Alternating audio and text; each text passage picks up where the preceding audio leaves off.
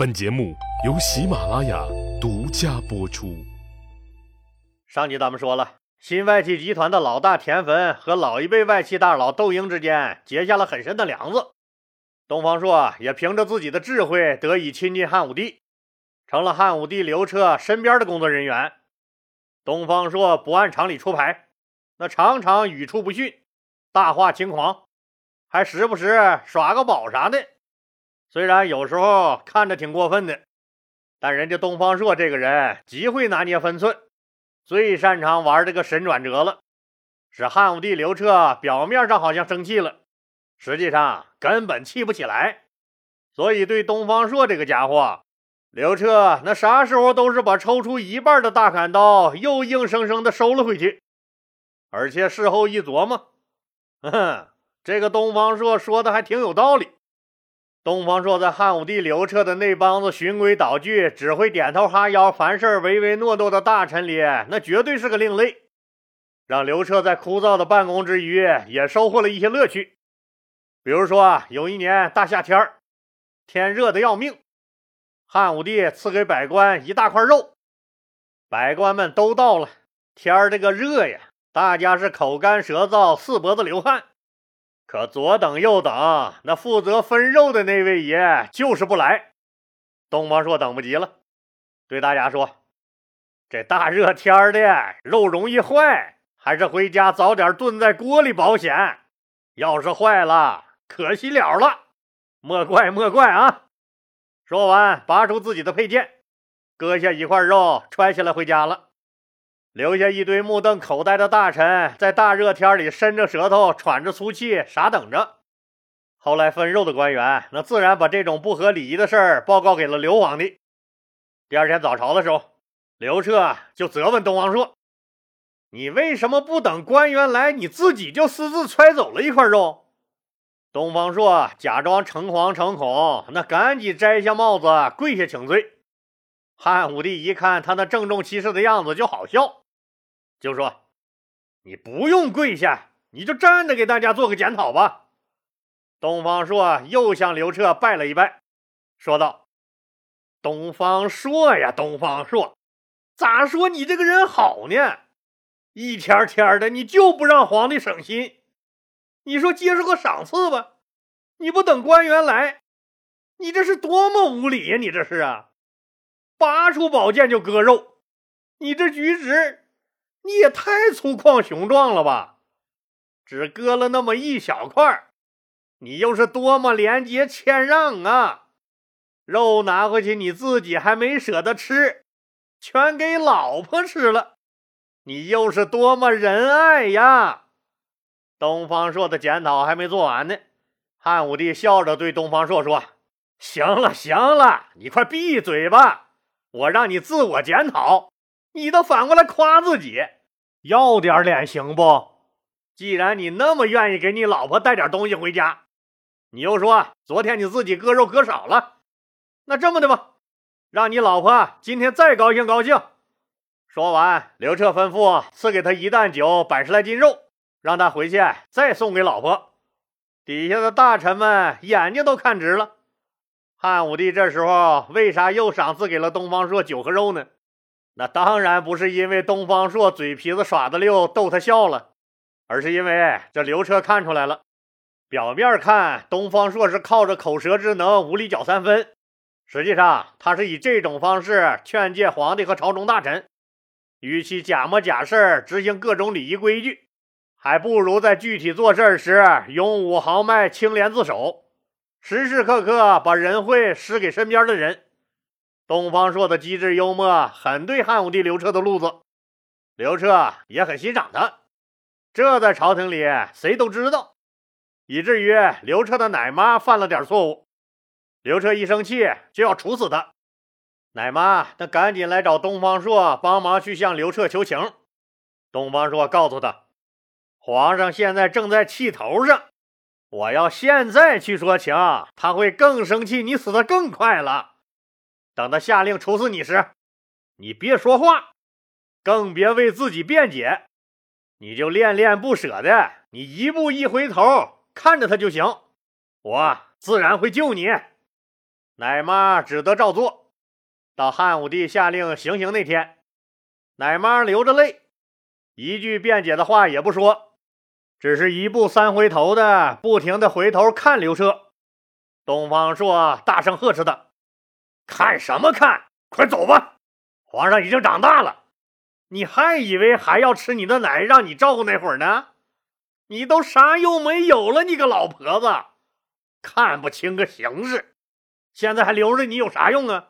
快快快快快快走！别磨叽了！”汉武帝听了，那突然就想起了奶妈喂他吃饱自己的奶后。又抱着哄他睡觉时，轻轻拍着给他哼的那首儿歌：“小白兔白又白，两个耳朵竖起来。”于是瞬间心中就不忍了，叫回了行刑的队伍，指着奶妈说：“别以为不杀你就没事了，明天在全体后宫人员面前做检查，五百字以上，必须要深刻。”实际上，东方朔流传下来的故事太多了，很多都是小事儿。当然，在这个大是大非面前，东方朔一样敢于直言。他就曾劝谏汉武帝要戒除奢靡，体恤百姓，不要扩建上林苑。那这又是咋回事呢？咱们说，汉武帝刘彻是个很会生活的人，他不但要为全国人民谋幸福，也要为自己谋幸福。这个十八九岁的大男孩，那天天闷在皇宫里处理天下大事儿。您想，这年龄他能待得住吗？肯定闷死了。就想着出去转转。那时候太皇太后窦漪房还没死呢。要是以皇帝的身份出去转，这动静就太大了。奶奶窦漪房也不一定同意呀，那就只能偷着跑。皇帝出门，您就想吧。跟随的人数精简来精简去，这服务员、警卫员也还是不老少。这么大的游玩狩猎队伍，那总得有个名号吧？皇帝的名号肯定是打不成，只能打着大姐夫平阳侯曹寿的名义，说是驸马爷平阳侯出来打猎了。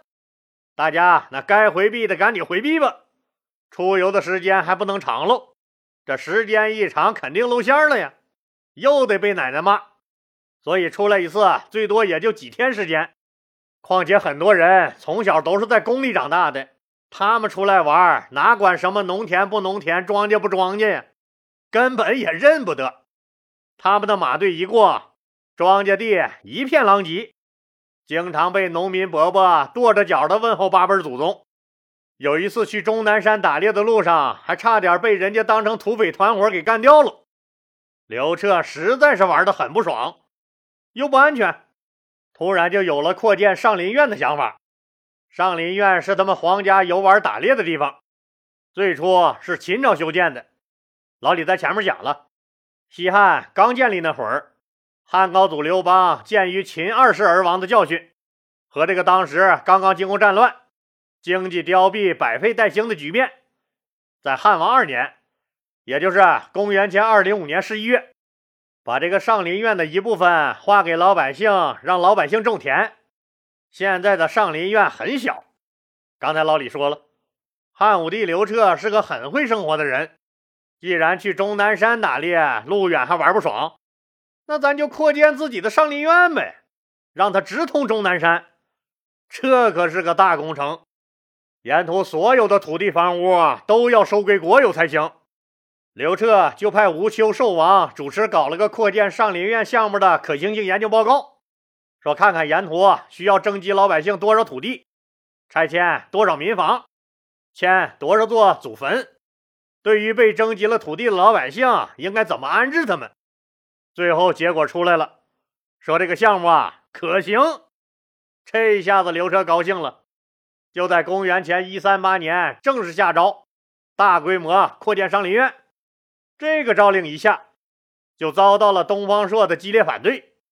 他说：“这上林苑本是老百姓种地的场所，现在收回来，不仅国家少了税收，而且老百姓在这块地上生活了半个世纪了，现在突然要拆迁，还要把人家祖坟也迁走，这挖人家祖坟可不是个好事啊！”老百姓肯定是不愿意呀。再说了，您在这么大个场地上撒着欢的跑，那马是畜生啊！他可不管背上驮着的是人人喊打的隔壁老王，还是万岁爷您呢。那万一有个闪失，可怎么办？后来他又举例说，说秦始皇就是大兴土木、劳民伤财，导致天下大乱的。他们的教训，咱们不能不吸取呀，皇帝。汉武帝觉得东方朔言之有理，就把他升任为太中大夫，还加了几十中的头衔，并赏赐他黄金百斤。但汉武帝刘彻这个人是一个主意很正的人，他决定了的事儿是很少会被别人改变的。对东方朔的建议，那自然也是虚心接受，坚决不改。你说你的，我干我的。刘彻随即命令。太中大夫武丘寿王在三桥镇以南、终南山以北、周至以东、曲江池以西的范围内，开始扩建上林苑，并有偿征收这个范围内民间的全部耕地和草地，用以修建上林苑中的各种景观宫殿。东方朔懵逼了，感情自己说了一堆的话，皇帝一句也没听进去。后来。上林苑又进一步向东部和北部扩展，扩建后的上林苑规模大得惊人，形成了一个实际面积约为两千四百六十平方公里，有各式宫殿楼阁七十座，地跨现在的长安区、鄠邑区、咸阳、周至、蓝田等区县，包罗了渭河、泾水等八条河流，就是我们所说的八水绕长安。内设院门十二座。上林苑外围以终南山北坡和九霄山南坡、关中八条大河及附近天然湖泊为背景，重要水系有昆明池、影娥池、临池和太液池四处。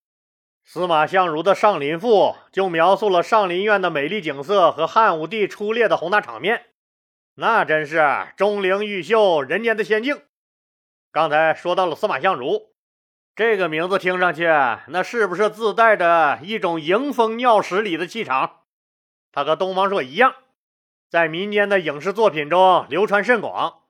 可能我们最耳熟能详的就是司马相如和卓文君不拘封建礼教的束缚，追求自由幸福的爱情故事，和那千古名曲儿《凤求凰》。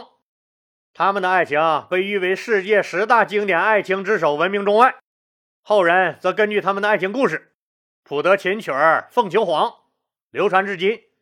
鲁迅先生在他的《汉文学史纲要》里指出，说汉武帝时期的文人作赋，没有人能超过司马相如的，这个评价就相当高了。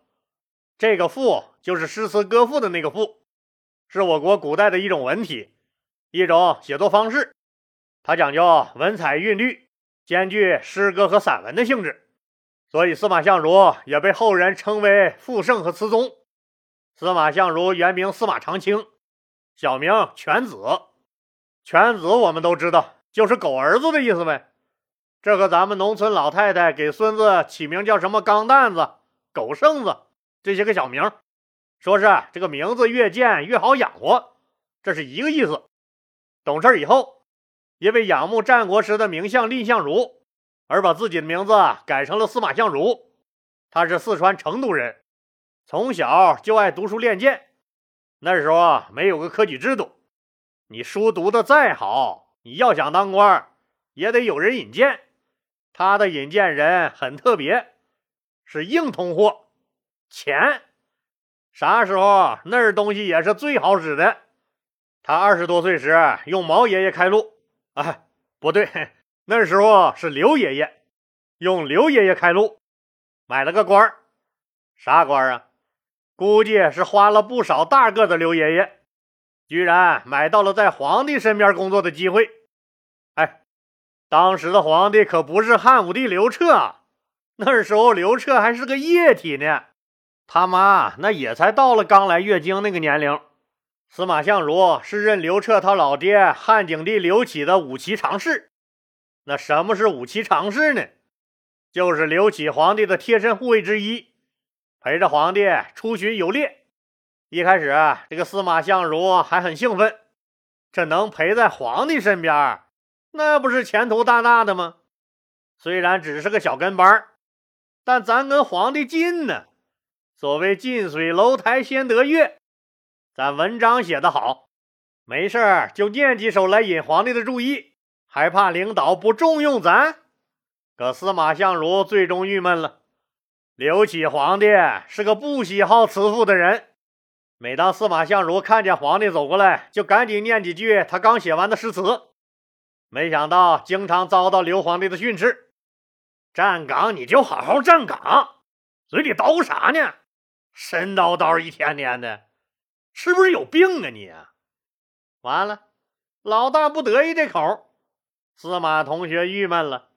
本来是学好文武艺卖于帝王家的，可学好以后，何止是卖不上个好价钱呢？根本就卖不出去，整得司马同学天天感叹难觅知音。直到有一天，汉景帝刘启的亲弟弟。太后窦漪房的掌上明珠，梁王刘武来长安了。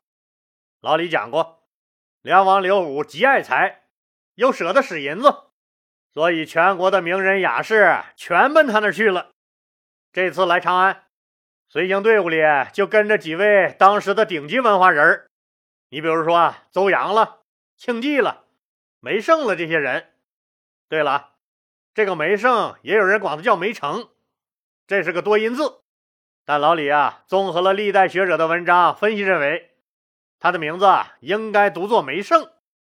再说了，叫梅成多难听，啥事儿都没办成。那你要说了，那梅胜也不好听啊，啥都没剩。那吃啥没剩，咱还至少落个胃口好不是？司马相如一看人家这老几位的架势，嗯。这油光水滑、细皮嫩肉的，就知道人家刘武给他们待遇一定贼高。一问，那果然刘武是个不惜金钱、爱财的人。打听清楚以后，司马相如可就动了跳槽的念想。如果觉得老李的这个故事讲的还可以的话，那恳请各位听友们把它分享出去，让更多的人听到，或者在播放页的右下角给点个红心。在播放条上面打个 call，再或者是给打个赏，老李在这儿谢谢大家了。